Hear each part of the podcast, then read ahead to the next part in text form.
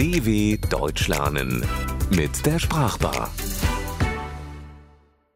Kalt wie ein Fisch. Faule Fische stinken, stumme Fische reden nicht und kalte Fische sind emotionslos. Besonders geschätzte Eigenschaften in der Welt von Kriminalgeschichten. Dort, wo man auch nicht gern im Trüben fischt. Kommissar Johnsons Hand zitterte leicht, als er sich eine Zigarette anzündete. Die Rauchschwaden waberten zur Decke und vermischten sich mit dem Rauch der anderen Gäste. Ruhig ließ er seinen Blick durch den Raum streifen. Drei ältere Herren saßen in einer Ecke und spielten Karten. Ein Mann bestellte einen Wein für seine deutlich jüngere Begleitung. An der Theke guckte ein Mann mit zerzausten Haaren und seinen glasigen Fischaugen in sein Bierglas, so als würde er bis zum Meeresgrund blicken. Die wenigen Zeugen sollten kein Problem darstellen. Johnsons Blick wanderte zum Eingang zurück. Wo bleibt sie bloß? dachte er bei sich. Wenn er nicht in einer so verzweifelten Lage wäre, hätte er es nie zugelassen, dass ihn jemand so zappeln ließ. Mit zielgerichteten Schritten ging er auf die Bar zu und bestellte einen Backfisch mit Pommes. Man sollte niemals hungrig in so eine Verhandlung gehen. Der Barkeeper schob ihm, leicht grinsend, seine Bestellung rüber.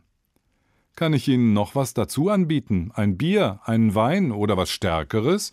Der Fisch muss schließlich schwimmen. Stumm schüttelte Johnson den Kopf. Der Barkeeper zuckte mit den Schultern und polierte weiter die Gläser. Als Johnson aufgegessen hatte, wischte er sich den Mund am Ärmel ab und wandte sich wieder dem Eingang zu. Direkt vor der Tür stand eine bucklige Gestalt in einem grauen Anzug, die ihn mit durchdringendem Blick anstarrte. Er nickte dem Mann zu und deutete zur Tür. Der Mann verschwand. Nach einer gefühlten Ewigkeit tauchte er wieder auf und führte eine junge Frau hinein. Sie trug einen schwarzen Anzug und hatte ihre Haare hochgesteckt. Ein dunkler Hut warf einen Schatten über ihr Gesicht, aber ihre Augen strahlten trotzdem blau unter der Krempe hervor. Johnson ging auf sie zu, begrüßte sie und bot ihr einen Platz an. Als er wieder aufguckte, um ihren Begleiter zu begrüßen, war dieser bereits hinter der Tür verschwunden. Die Blicke der anderen Gäste ruhten nun für einen kurzen Moment auf ihm und der etwas ungewöhnlichen Dame. Mussten Sie so einen Auftritt hinlegen, Fräulein Beck? murmelte Johnson ihr zu. Wie sonst hätte ich denn Ihrer Meinung nach hier erscheinen sollen? erwiderte sie mit einem suffisanten Lächeln. Fräulein Beck setzte sich, schlug ihre Beine übereinander und steckte sich ein Zigarillo an. Stille breitete sich aus. Belustigt schaute sie den Kommissar an. Kennen Sie die Geschichte von Andromeda, Perseus und dem Seeungeheuer Keto? Johnsons völlig verwirrten Blick missachtend fuhr sie fort. Andromedas Mutter Cassiopeia, die Königin von Äthiopien, war sehr schön. Sie behauptete, schöner zu sein als die Wassernymphen, die der Wassergott Poseidon erschaffen hatte. Dieser fand den Vergleich alles andere als zutreffend und schickte das Seemonster Keto, um ganz Äthiopien zu verwüsten. Um das zu verhindern, sollte ein Opfer gebracht werden. So wurde Kassiopeias Tochter Andromeda an einen Felsen gebunden, um dem Ungeheuer zum Fraß vorgeworfen zu werden.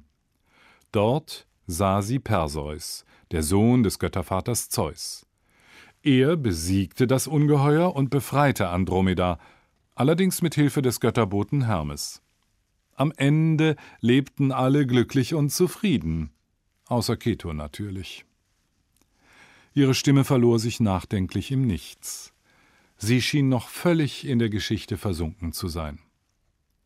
Worauf wollen Sie hinaus? fragte der Kommissar völlig verständnislos. Ruckartig richtete sich Fräulein Beck wieder auf. Dass das Sprichwort die großen Fische fressen die kleinen nur die halbe Geschichte erzählt. Eigentlich sollte es ergänzt werden um und viele kleine Fische fressen die großen. Johnson runzelte die Stirn. Und wie hängt das mit unserer Unterhaltung zusammen? Sie sind Keto, ich bin Perseus. Sie sind größer und stärker als ich, doch ich bin mit Hermes, Andromeda und Cassiopeia verbündet und mein zukünftiges Königreich steht auf dem Spiel. Also tun Sie nichts Unüberlegtes. Sie nutzte seine Nervosität schamlos aus. Johnson war noch nie einem so kalten Fisch begegnet. Fräulein Beck sprach weiter. Aber um zum Thema zu kommen, warum will ausgerechnet ein Kommissar mich an Bord holen? Sie hob eine Augenbraue.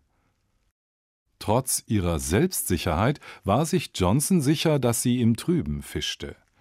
Doch er wusste auch, dass er mit ihr einen großen Fisch an der Angel hatte und sie ködern konnte. Er musste es nur richtig anstellen. Wir haben einen dicken Fisch geschnappt, sagte er herausfordernd. Und? entgegnete sie gleichgültig. Johnson machte bewusst eine lange Pause, zündete sich eine neue Zigarette an, inhalierte den Rauch in aller Ruhe und ließ die Asche in den Aschenbecher rieseln. Dabei schlug ihm sein Herz eigentlich bis zum Hals. Mit gespielt ruhiger Stimme sprach er weiter. Der Verbrecher, den wir gefangen haben, ist einer ihrer engsten Vertrauten. Er hat sich auf einen Deal eingelassen, um nicht ins Gefängnis zu wandern. Der Deal er kommt wieder auf freien Fuß, arbeitet weiterhin für Sie, berichtet aber in regelmäßigen Abständen der Polizei über die neuesten Entwicklungen in Ihrem Kartell. Ich könnte Ihnen seinen Namen verraten, aber dafür bräuchte ich ein, wie soll ich's sagen? Er untermalte seine Worte mit einer dramatischen Geste, ein Zeichen des Entgegenkommens. Fräulein Beck lehnte sich in ihrem Stuhl zurück. Ihr amüsiertes Lächeln schien auf ihrem Gesicht wie festgefroren, während sie in Johnsons Pokergesicht blickte. Wieso sollte ich jemandem wie Ihnen, der sich fühlt wie ein Fisch auf dem Trockenen, glauben? Aus ihren Augen sprach pure Verachtung. Es sind doch bestimmt Spielschulden, nicht wahr? Bei Männern wie Ihnen sind es immer Spielschulden. Was lässt Sie glauben, dass Sie der erste Polizist sind, der mir die Namen von Verrätern gegen ein kleines Entgegenkommen anbietet? Es ist doch immer das Gleiche. Sie meinen mir einen großen Fisch zu geben. Dabei ist es nur ein kleiner. Sie. Das ist kein kleiner Fisch, fiel er ihr ins Wort. Dann werden Sie konkreter. Bisher ist das, was Sie mir anbieten, weder Fisch noch Fleisch. Der Kommissar sprach rasch weiter.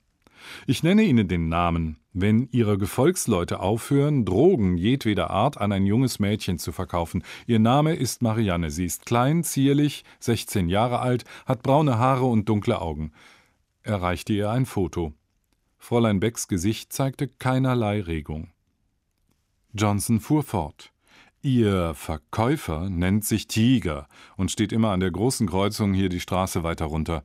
Aber ich verlange nicht nur, dass er aufhört, an Marianne Drogen zu verkaufen, ich verlange, dass alle von ihren Handlangern ihr den Hahn zudrehen. Die Ähnlichkeit zwischen Ihnen und Ihrer Tochter ist frappierend, Kommissar, entgegnete Fräulein Beck kühl. Sie wissen doch sicherlich, dass übermäßiger Drogenkonsum lediglich Symptom eines viel größeren Problems ist. Der Fisch fängt bekanntlich vom Kopf her an zu stinken. Was auch immer mit Ihrer kleinen Prinzessin los ist, suchen Sie die Ursache mal zuallererst bei sich selbst. Und wenn ich zustimme, und das wohl bemerkt, habe ich noch nicht, wie denken Sie, soll ich sicherstellen, dass meine Leute meiner Order auch folgen? Ich bin nicht überall. Ich weiß, dass Sie die Augen nicht überall haben können, erwiderte Johnson nach einer Denkpause, doch wenn Sie Ihren Drogendealern einen Befehl geben, wird der befolgt. Das weiß ich aus erster Hand. Und selbst auf die Gefahr hin, dass einer aus der Reihe tanzt und Marianne trotzdem Drogen verkauft, ich bin bereit, das Risiko einzugehen und Ihnen trotzdem den Namen des Mannes anzubieten, der Sie ans Messer liefern soll. Und ja, alles nur, um meine Tochter eines Tages munter wie ein Fisch im Wasser zu sehen. Fräulein Beck nickte. Okay, ich verlange diesen Namen und die Namen aller zukünftigen Spione und verdeckten Ermittler, die sie rekrutieren. Mit verächtlichem Blick auf ihn herabblickend stand sie auf und fuhr fort. Und Sie spionieren von nun an für mich. Johnson erhob sich, strich nervös sein Hemd glatt und ergriff ihre ausgestreckte Hand. Alle Nervosität war umsonst gewesen. Er konnte nicht glauben, dass der Fisch angebissen hatte. So, und jetzt, wo Sie mich erfolgreich an Bord geholt haben, würde ich gerne wissen, wer der Verräter in meinen Reihen ist, sagte sie mit einem frostigen Lächeln. Der Kommissar flüsterte ihr den Namen ins Ohr.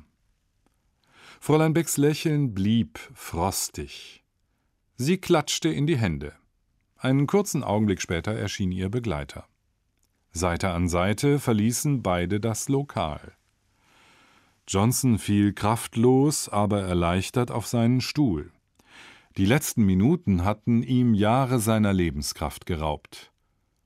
Plötzlich übertönte ein ohrenbetäubender Knall das Gemurmel in der Bar. Die Luft roch nach Metall.